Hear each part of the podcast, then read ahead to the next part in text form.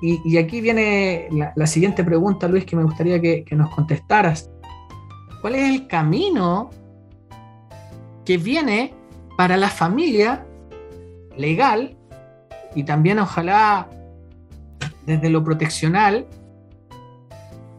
que tiene que transitar con la angustia, incluso con la culpa de no haber visualizado esta vulneración de derecho o, como tú me dices, esto, este delito sexual infantil. ¿Cuál es el camino que, hay que transitar legalmente luego de hacer la denuncia? Sí, lo importante dentro de esto es eh, partir creyéndole a los niños. O sea, eh, la, credibilidad del niño le da confianza, la escucha que sea una escucha eh, completa, una, escucha propositiva, no, no, no culpando, ¿no es cierto? No, una escucha que, va a significar un reto o, mm. un reproche. Mm. Eh, muchas veces, sobre todo en el ámbito de la adolescencia, los padres caen en el, error de, culpabilizar a, la, los niños, niñas y adolescentes, ¿no es cierto?, en, el hecho ilícito. Eh, los delitos sexuales la, víctima hay que tratarla como aquel que padece la, el, hecho criminógeno, ¿no es cierto? El, hecho criminal, la, tocación, no, no decir tú lo buscaste o... O sea, desde ese ámbito, eh, dentro de la intervención psicosociojurídica, se invita a que haya una respuesta lo más acogedora, lo más eh, tranquila posible para no generar eh, ansiedad, para no generar una sobreexposición. Tampoco decir que esto va a quedar en un secreto o que, que va a quedar en, algún cajón por ahí, en un papel, porque en realidad eso también puede formar parte de la dinámica misma del delito o del delincuente. Y Recordemos que estos delitos sexuales infantiles normalmente se cometen familiarmente en situaciones de de, la familia, de, romper la, confianza o, de aprovecharse de ciertas circunstancias de sometimiento, lo mismo que tú decías en las redes sociales. Hace poco Facebook dijo que no, no tenía control sobre Instagram y otras, otras plataformas que dicen relación con los adolescentes. Entonces, eh, ¿qué, ¿qué podemos esperar nosotros los padres respecto de las plataformas que están usando nuestros hijos y los que crearon las plataformas no tienen, no tienen control. control sobre ellas o no quieren tener eh, porque les salía muy caro? Salió una denuncia hace muy poco.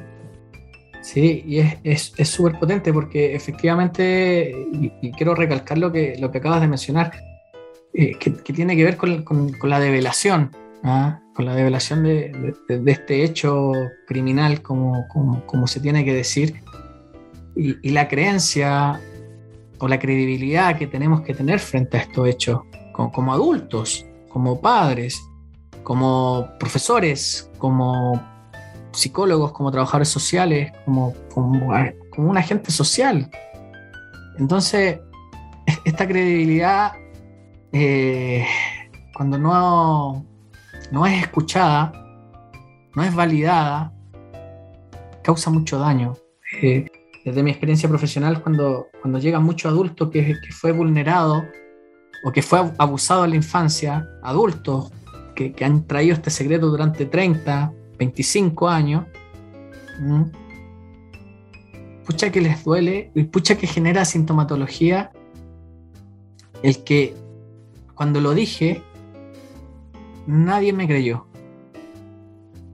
De hecho, muchas veces en la terapia eh, reparatoria que, se hace, de sanación, de resignificación, como, quieran llamarle los profesionales, con adultos que fueron abusados en la infancia, duele muchas veces más el que mi mamá no me haya escuchado o el que mi papá no me haya escuchado o que no me hayan creído.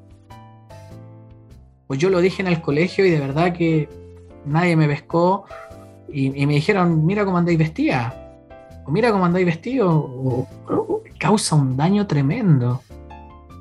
Y, a nivel de sintomatología también es, muy, muy fuerte, porque la, sintomatología del abuso, de la violación en sí, a nivel psicológico de repente es muy silenciosa, de repente te puede aparecer, pero de repente no aparece.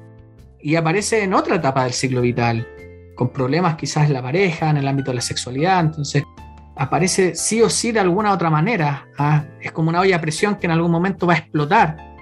Entonces, eh, quiero destacar eso que, acabas de mencionar, porque cuando nos toca trabajar con, con adultos que fueron abusados en la infancia, una de las cosas que más relatan que les dolió y que les sigue doliendo es justamente cuando no se les escuchó y no se les creyó. ¿Mm? Así que agradezco que, hayas tocado ese punto, Luis. Esto es muy relevante porque va a ser la primera, el, primer paso, ¿no es cierto?, de, puede ser de la denuncia o antes incluso de la denuncia, el, cuáles son las características de esta develación, cuál fue la sintomatología que tuvo la niña o el niño en ese momento. Todos esos detalles eh, que son, son importantísimos al momento de recogerlo, y ahí tiene que haber una persona que pueda eh, sostener al, niño, niña víctima, adolescente víctima, y que ojalá pueda realizar aquellas promesas que, que en definitiva pueda de acuerdo a su rol de padre o madre, o de abuelo, o de garante en definitiva de, aquel niño, no, no, prometer cosas que en realidad no va a cumplir, eh, ser, ser sincero con esa niña, eh, recurrir a, los profesionales que conocen de estas materias, y bueno, luego de la denuncia pueden seguir caminos, por ejemplo, como una querella criminal, donde se especifiquen claramente el delito, eh, los hechos, el derecho, ¿no es cierto? Incluso uno pudiese invocar ahí tratados internacionales que tienen que ver con la mujer o con los niños, pedir diligencias concretas, aportar antecedentes. Eh, o sea, la denuncia como definición, ¿no es cierto? La denuncia es poner en conocimiento de la autoridad hechos que uno cree que son eh, vulneratorios o delictuales. Pero ya en una querella, si seguimos el camino, ya uno está claro, sabe y además ya tiene la representación o la asesoría concreta de un abogado. Puedes llevar, eh, ofrecer testigos, puedes acompañar eh, algún tipo de pruebas, aunque los delitos sexuales es difícil, sobre todo los abusos sexuales, es bastante compleja la, la prueba, ¿no es cierto? Más bien son pruebas del tipo psicosocial y de la familia cercana, ¿no es cierto? Los que, los que toman esta primera entrevista.